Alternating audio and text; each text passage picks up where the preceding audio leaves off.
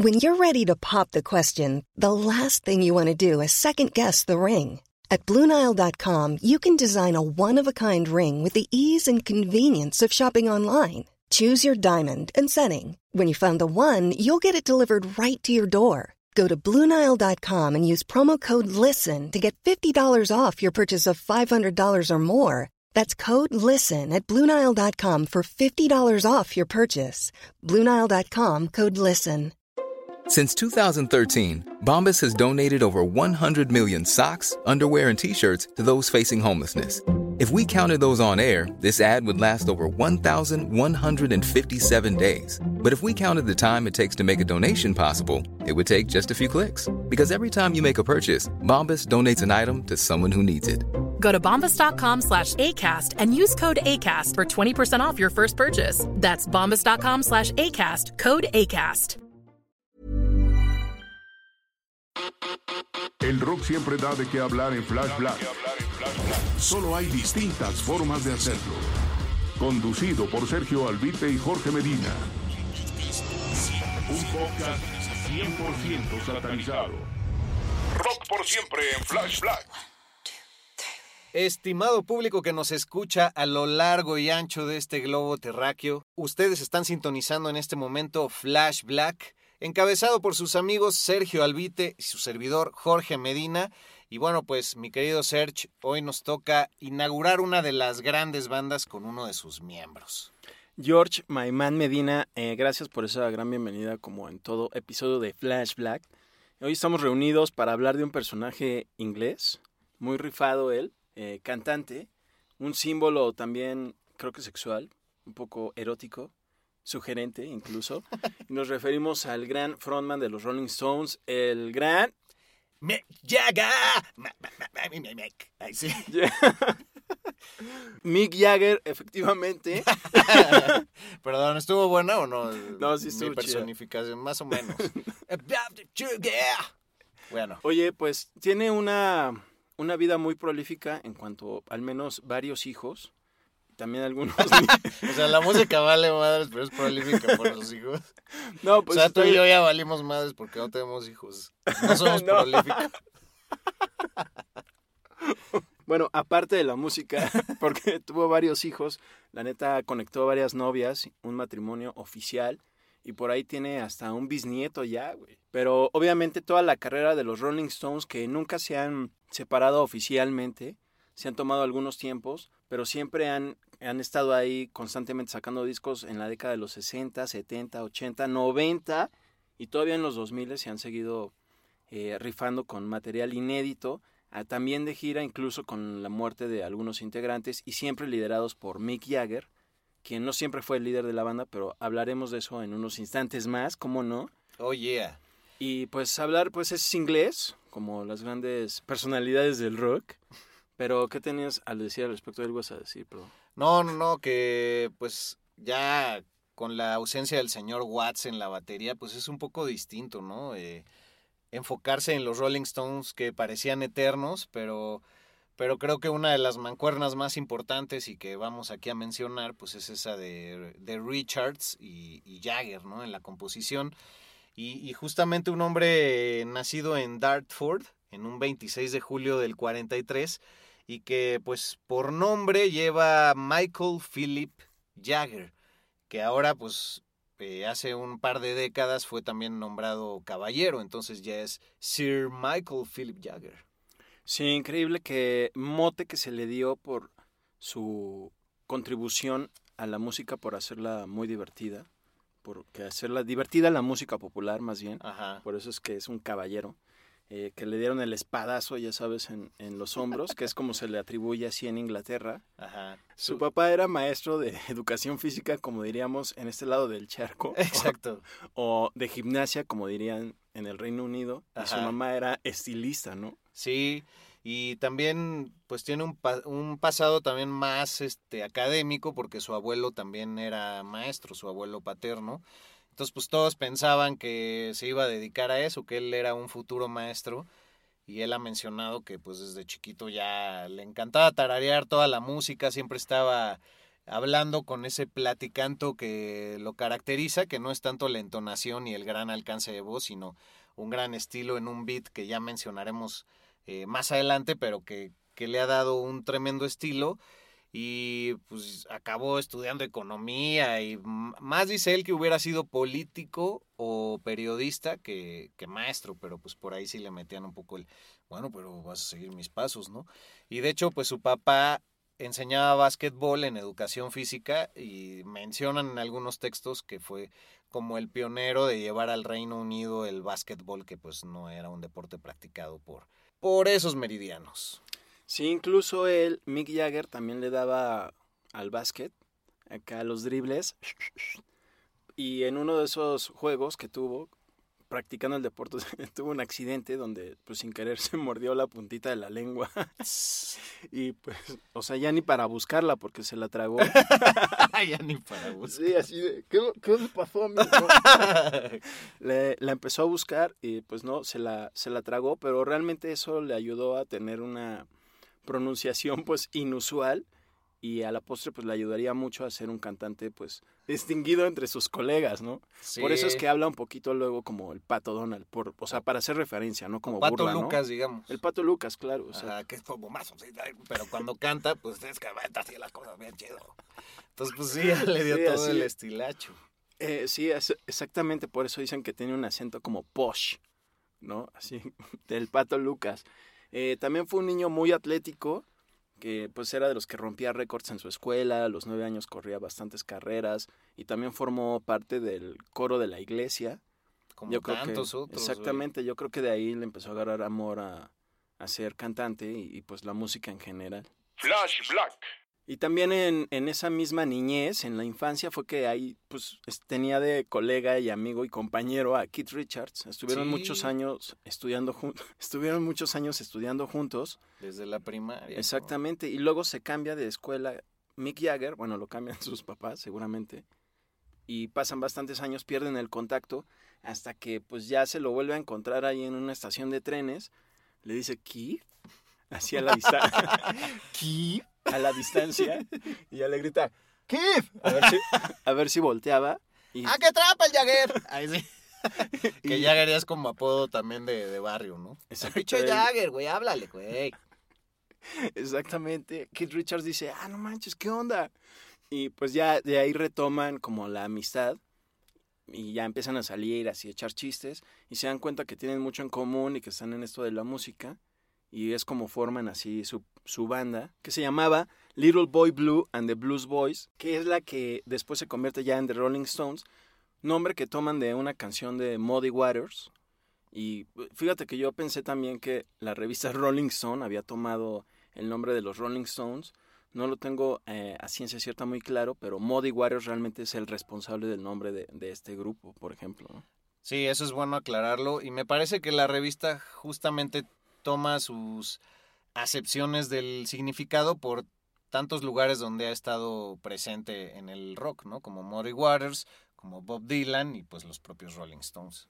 Sí, fíjate que Mick Jagger, a pesar de que hoy es un líder nato en la banda, él no siempre lo fue así en los Rolling Stones. Él antes era nada más el cantante, junto con Keith Richards y Brian Jones, que también era guitarrista. Él era, digamos que, el líder y hasta manager de los Rolling Stones, también con Charlie Watts e Ian Stewart, quien era tecladista. Y para 1969 deciden, deciden correr a Brian Jones de la banda, quien al mes lamentablemente se muere, se ahoga en, por una sobredosis. Y es como ya Mick Jagger ahí realmente toma el rol de dirigir y ser el frontman como tal de los Rolling Stones. Y ahí es cuando empieza un poco a estallar toda la onda de la banda, ¿no? Sí, eh, también fueron roommates un rato eh, Keith Richards y Mick Jagger y también dicen que Brian Jones eh, compartió casa con ellos, que ha de haber sido una cosa, imagínate, ab abrirle la puerta a, a, la fama, a la música y pues a los abusos que fueron bastantes, ¿no? Entonces, pues es, es interesante subrayar cómo, cómo empiezan los Rolling Stones y, y cómo se van incorporando poco a poco los demás, ¿no? Oye, además yo no sabía que, y me enteré apenas, que eran muy amigos de los Beatles, sobre todo de John Lennon y Paul McCartney, porque siempre los medios trataron mucho de oponerlos o rivalizarlos, pero bueno, tras bambalinas eran muy cuates. Sí. Y creo que es- estuvo a nada de formar con Paul McCartney un proyecto, ¿no, Mick Jagger? Estuvo a punto de, de abrir un sello discográfico y ya, pues en el estira y afloja no se pudo y fue cuando Paul, junto con los demás Beatles, pues ya abren eh, la Apple Studios, ¿no? Pero, pero sí, efectivamente, de hecho aquí en México, pues era como agarrar una bandera. Si eras de los Beatles, eras fresa, por más que ya su época hippie y todo. Y si eras de los Rolling, pues eras más rebeldón por el típico argumento de cuando los Beatles cantaban quiero tomar tu mano, pues los Rolling Stones ya decían quiero pasar la noche contigo, ¿no? Con el I wanna hold your hand y let's spend the night together. Ah, venga. Oye, pues sí, muy buena comparación. Leí que también que Paul McCartney y John Lennon les compusieron prácticamente su primera canción original, porque ellos no, bueno, Keith Richards y Mick Jagger no se destacaban por ser compositores. No, hacían mucho cover. Exacto, empezaron como banda de covers clásico, ¿no? Pues como todas las bandas aquí de Coyacán y todo eso. Sí. Y, y- y sí, fue su manager el que después también les sugirió que empezaran a hacer canciones para que eh, fueran como los Beatles. Y se dice que Andrew Lug, su manager de ese tiempo, los encerró un- en una habitación a ellos dos para Ah, sí. que... Así, órale, hasta que algo salga. Hasta que algo salga. Exacto, y así fue como ahí empezaron ya a formar sus rolas. Y es que de ahí realmente inicia esta fructífera relación entre ellos dos como la pareja más increíble en cuanto a la composición del rock, ¿no? Sí, que yo los pondría en segundo lugar tras Lennon y McCartney, la verdad. Pero ellos mismos a veces se dan el crédito en lugar de poner eh, Richards Jagger, se ponen como los Glimmer Twins. Ah, sí, conocidos muy famosos por ese término. También justo con Marianne Faithfull, que en algún momento fue novia de Mick Jagger quien también era cantante. En algún momento les echó la mano en algunas rolas, participó también eh, cantando.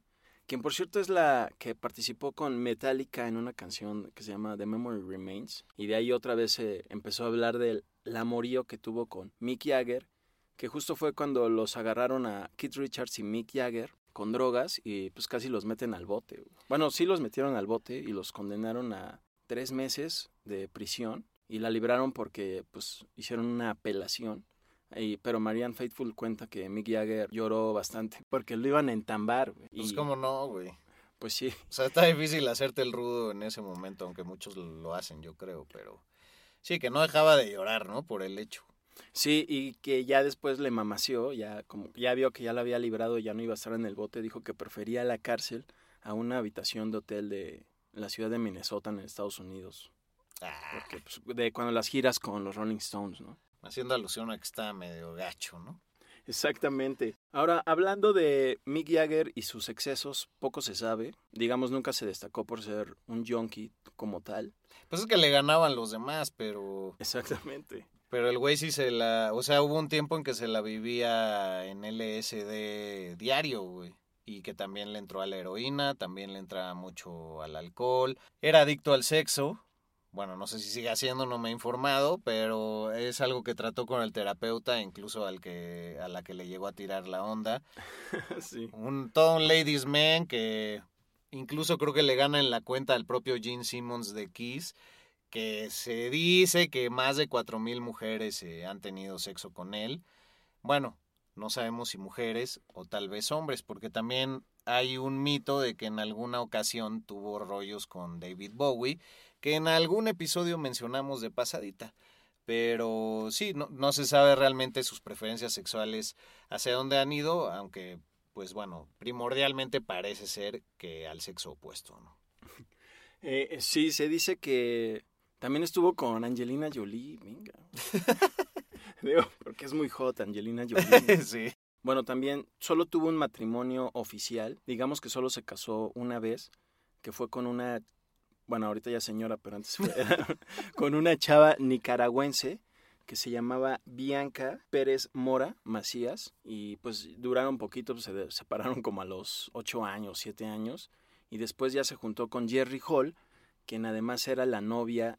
La esposa de, Ah, era la esposa. de Brian Ferry de Roxy Music, güey. Ah, creí que solo era su novia. No, algo ahí raro pasó. Bueno, igual estaban separados o no sé, pero precisamente en esta época en que él le entraba la heroína frecuentemente y el LSD casi diario, pues ella le dijo, no, pues si quieres salir conmigo, pues tienes que estar limpio. Y sí logró que se, que se limpiara. Digo, a mí eso se me hace como un chantaje emocional y además pues las adicciones no son meramente cuestión de voluntad, tristemente, ojalá solo fuera eso.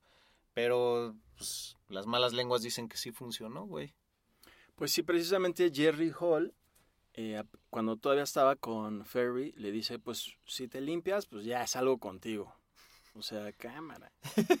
Pero pues sí, duraron eh, bastantes años, creo que se separaron en el 99, entonces sí, pues un, más de 15 años estuvieron juntos y ella fue la que precisamente vio que este brother tenía una adicción extrema al sexo y le dijo, ya, por favor, mi Y ya es que lo motiva a, ir justo a, terapia, como bien dices, todo para que pues recayera con la terapeuta. ¿O el terapeuta era hombre?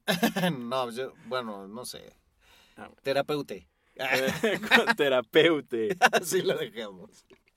Oye, pues sí, al principio ya lo mencionabas, cinco esposas, ocho hijos, solamente una esposa por las vías de la ley y por las de Dios, o no sé. Y pues también yo creo que el, uno de los frontmans más influyentes de la historia, ¿no? Eh, un referente total. Y algo que queríamos comentar antes de, de entrarle al episodio como tal, de lleno, es que cómo es curioso que a veces hablando de una vida que probablemente duró pocos años como la de Jimi Hendrix del episodio pasado, pues ahondar en la vida de Mick Jagger, generalmente casi todo el mundo reporta los, los mismos datos, ¿no? Eh, no hay tanto chismecito, tanta carnecita. Y por lo mismo, por eso nos encanta en este espacio, pues agarrar todo tipo de, de personajes del rock, porque nunca sabes si en muy pocos años o en toda una carrera de casi, pues ya va para las seis décadas, que tantas cosas van a dejar como frutos, ¿no?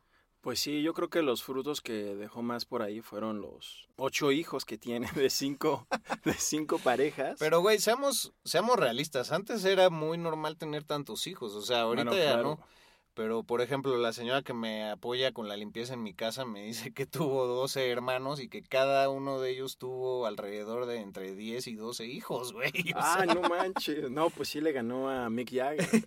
y Mick Jagger, pues tiene para tener como medio millón de hijos y mantenerlos, la neta, güey. Y yo juzgando aquí a Mick Jagger por tener tantos hijos, güey. Digo que no debería juzgar a nadie más, ¿no?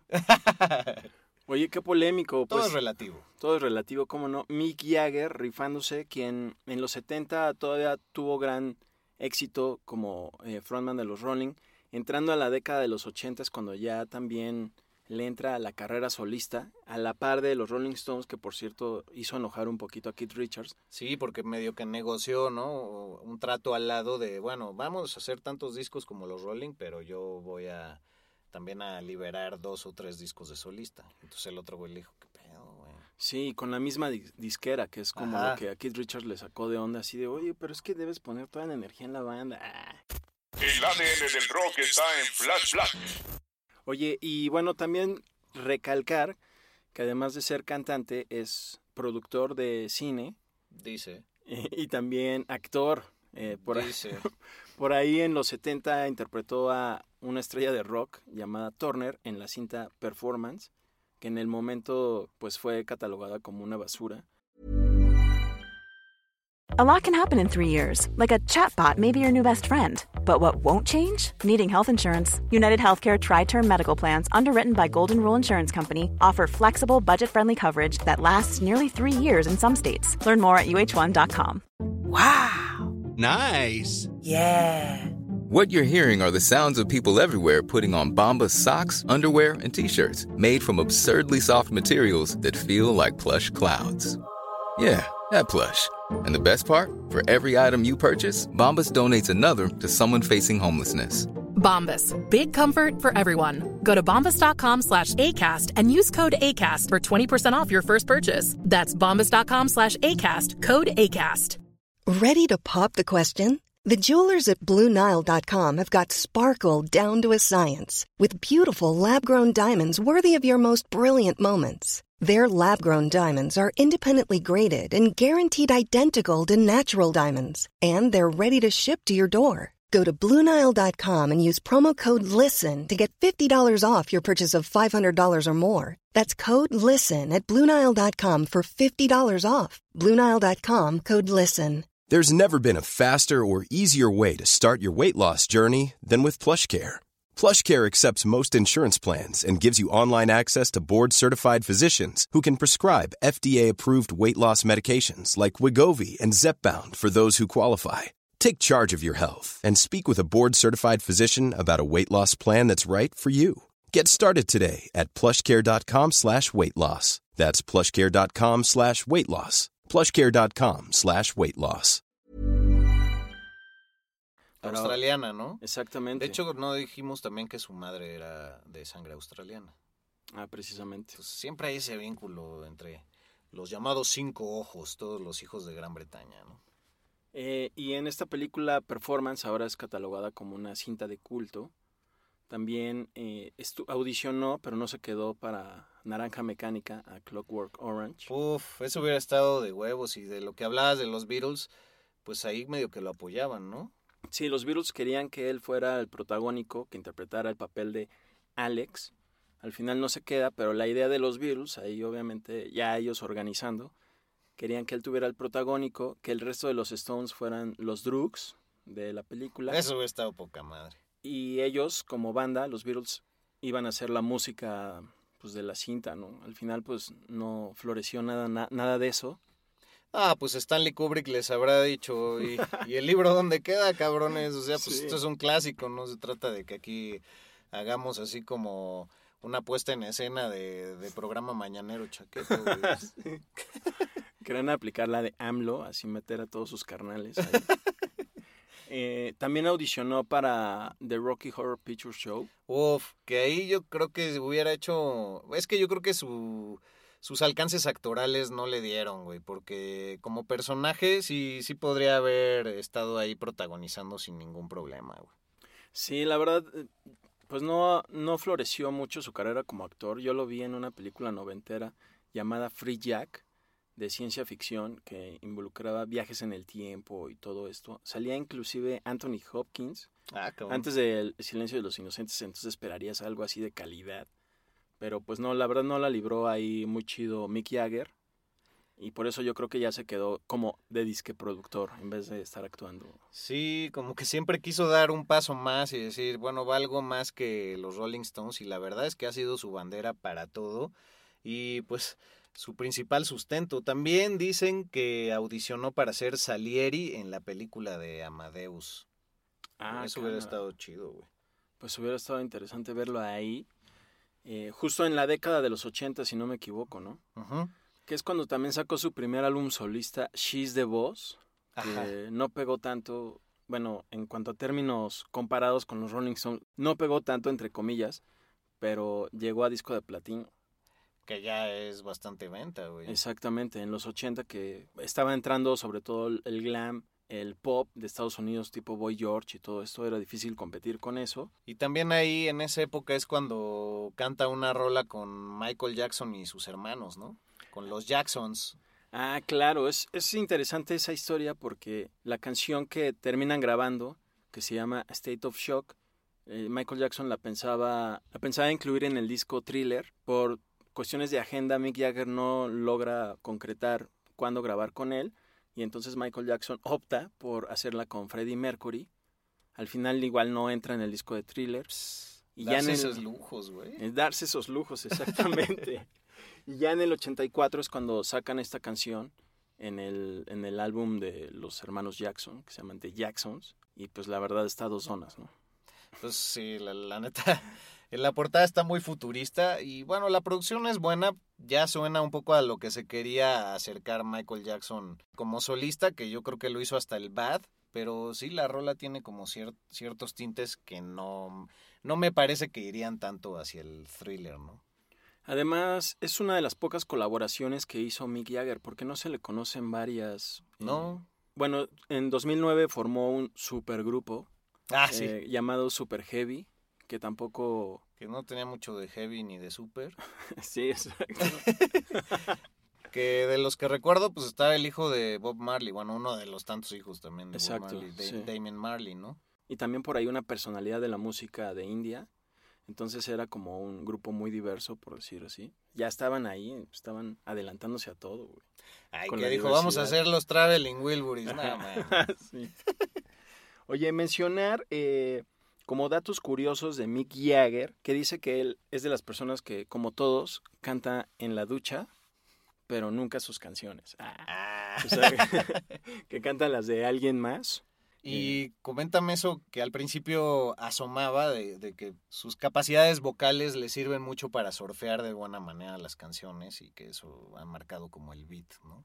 Claro, lo que mencionas co- de que habla mucho en, las, en los temas, ¿no? Ajá, que es el famoso platicanto, pero que a la vez entra mucho en sync con las rolas, ¿no? Ah, sí, lo que pasa es que le da como mucho poder y pre- peso a una frase dentro de la canción que la repite tanto como al tiempo de, de las guitarras que se convierte en un riff vocal lo que está haciendo, que es casi como lo que hace un instrumentista literal con el Ajá. objeto, ¿no? Que puede ser una guitarra o una batería, que eso es también lo que destaca y se relaciona también con, con el pocheo que, que La- tiene gracias a lo de la lengua que La le pasó. de lengua. Exactamente. Hablando de lenguas, el logo de los Rolling Stones, Ah, pues. güey. fue Un día vi el boceto en, en vivo, güey.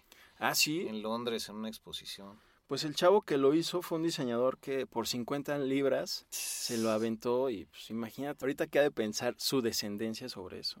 50 no. libras, ¡puh! Qué oso, güey.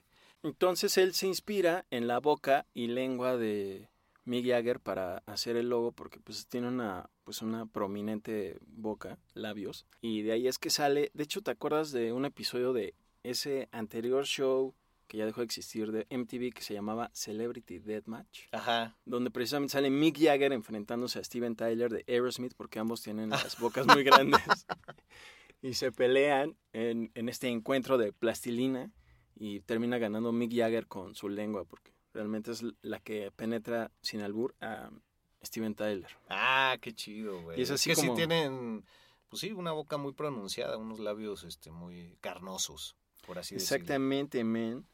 Eh, otro dato interesante es que ha aparecido desde 1968 20 veces en la portada de la revista Rolling Stone, Ah, cierto, güey. que creo que pocos pueden contar lo mismo. Sí, güey. Hablando también de sus parejas, eh, cuando estuvo con Marsha A. Hunt, que es- dicen, y casi es un hecho, porque ella lo ha aseverado, que se inspiró la canción Brown Sugar en ella, así como también se dice que el tema Angie de los Rolling Stones se inspiró en Angie Bowie, ex esposa de David Bowie, Ah, sí. con quien Mick Jagger también tuvo una aventura, aunque la misma Angie ha dicho que pues no, no creo que se hayan inspirado en mí para esa canción. Pero bueno, pues ahí otra vez está la onda con David Bowie, ¿no? Pues sí, güey, es que, y por eso a David Bowie nos lo hemos guardado en la cartera un rato, güey, porque ¿por dónde abordas la historia de ese gran personaje que aparte pues ya ahora se mitificó más después de que ya no está en este plano terrestre, ¿no? Pero también subrayar, ya decías tú al principio, un hombre siempre eh, que gustaba de ejercitarse y bueno para, pues para cualquier deporte, hasta la fecha, y lo mencionamos en algún Sonidos y Noticias, corre diario unas 8 millas, que me parece cerca de los 15 kilómetros diarios, güey. Yo mm, cuando corro, no corro más de 5 y jamás lo he hecho diario, güey.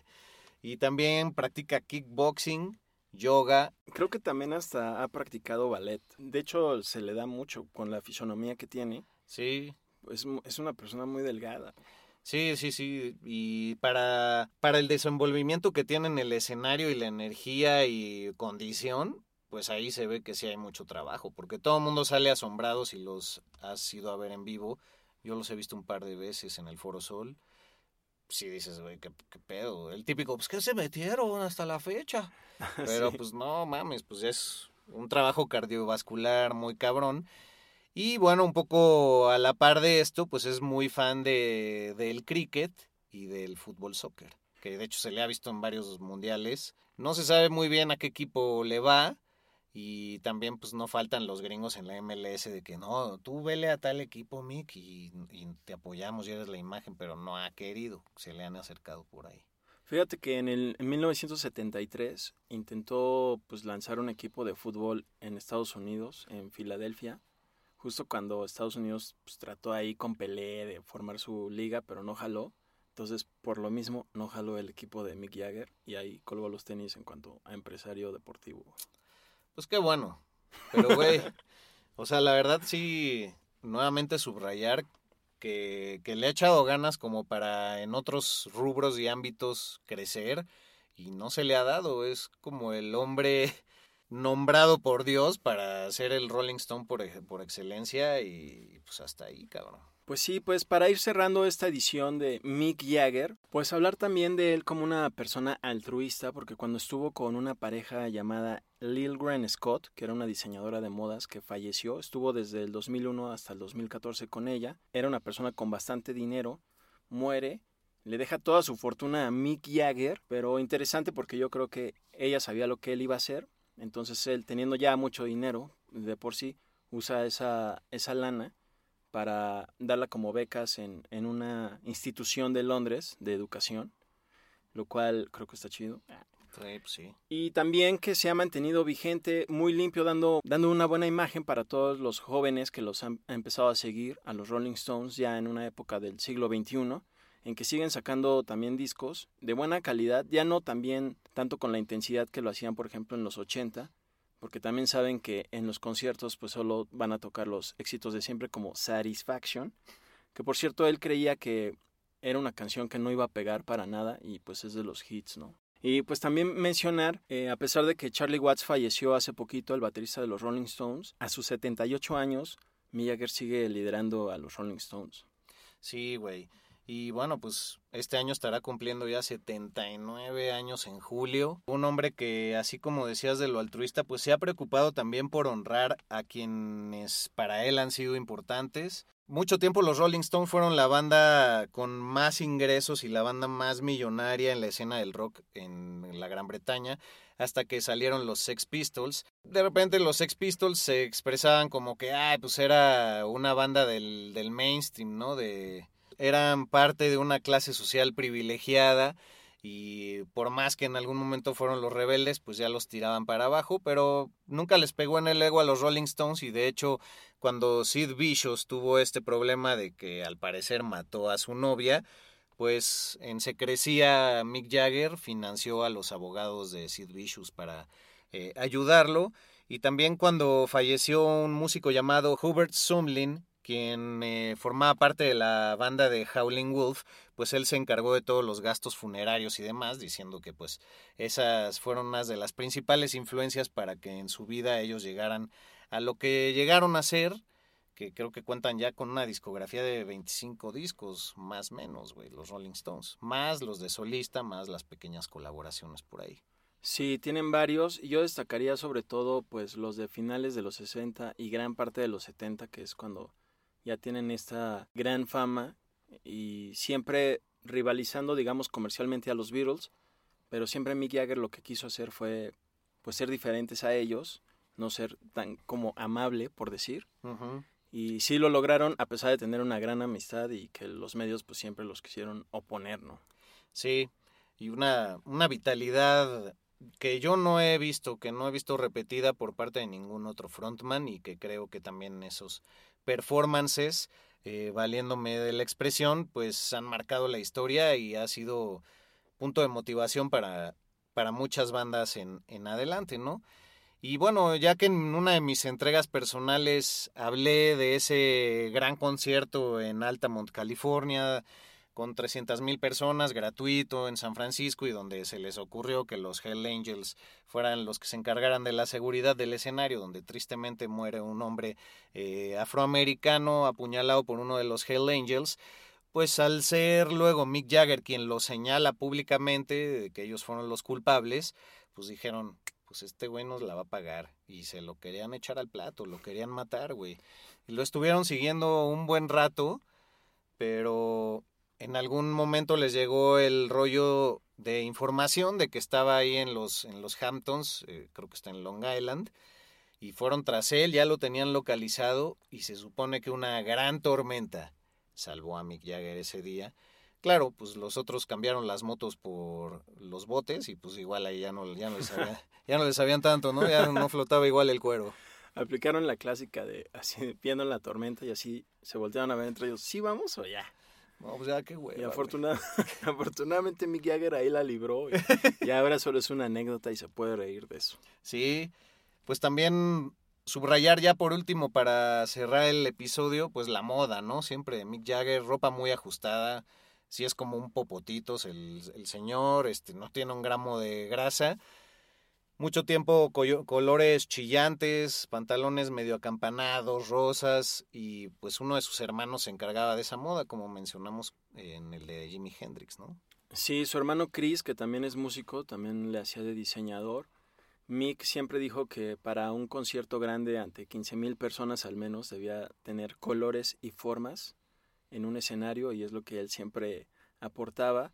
Y, eh, y como bien dices, eh, siempre ropa ajustada, pero también la elegía sensual para que también le fuera cómoda al actuar, al interpretar y Y- también resultar un atractivo para la gente en general. Ah, huevo. Un sex Eh, symbol, chingada. Exactamente. Pues así terminamos, ¿no? Exactamente.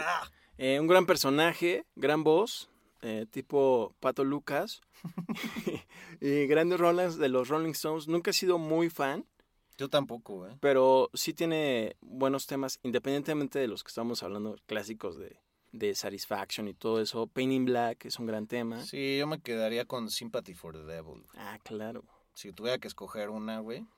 Aunque, bueno, también The Last Night me gusta mucho y es justamente de la que se desprende esta polémica que alguna vez platicamos en las Unidas y Noticias de los derechos y demás que se supone que The Verve le plagió al interpretar pues con violines y otro tipo de beat de Last Night en The Bittersweet Symphony, ¿no? Que ya finalmente se arreglaron y todo, pero pues les tenían que pagar por décadas regalías a los Rolling Stones, como si les faltara dinero. Sí, eh, pero realmente The Verb no sacó un varo, ¿no? Es lo que se dice. Pues no, pues se les acabó yendo todo en los juicios, güey. No, ah, cámara, no. y pues en tener razón. que pagarles un porcentaje que ya luego les perdonaron los Rolling Stones. Buen pedo. Ah, sí, es cierto. Pues así nos despedimos, arroba flashblackpod, chequen el TikTok, ahí estamos de estreno, chaborroqueando con todo, güey, pero pues es necesario para captar más audiencia. Mi camarada Sergio Albite está como arroba albuitre con B chica y yo como arroba medinaudio para Twitter e Instagram. ¿Gustos agregar algo más? Eh, pues, ¿cuál es la dirección de TikTok? Arroba flashblackpod. Ah, muy bien. ya la había dicho. Ah, Excelente, amigo. Pues muchas gracias. Gracias por escucharnos. Saludos a todos esos rincones más recónditos del mundo. Y pues nos veremos en una próxima edición de esa cuarta temporada de Flash Black. El ADN del rock está aquí y por lo que se ve seguirá aquí. Claro que sí. Todos los jueves a las 0 horas, una entrega, hora del centro de México. Hasta luego. Rock por siempre en Flash Black. Conducido por Sergio Albite y Jorge Medina. Flash Black. El ADN del rock está en Flash Black.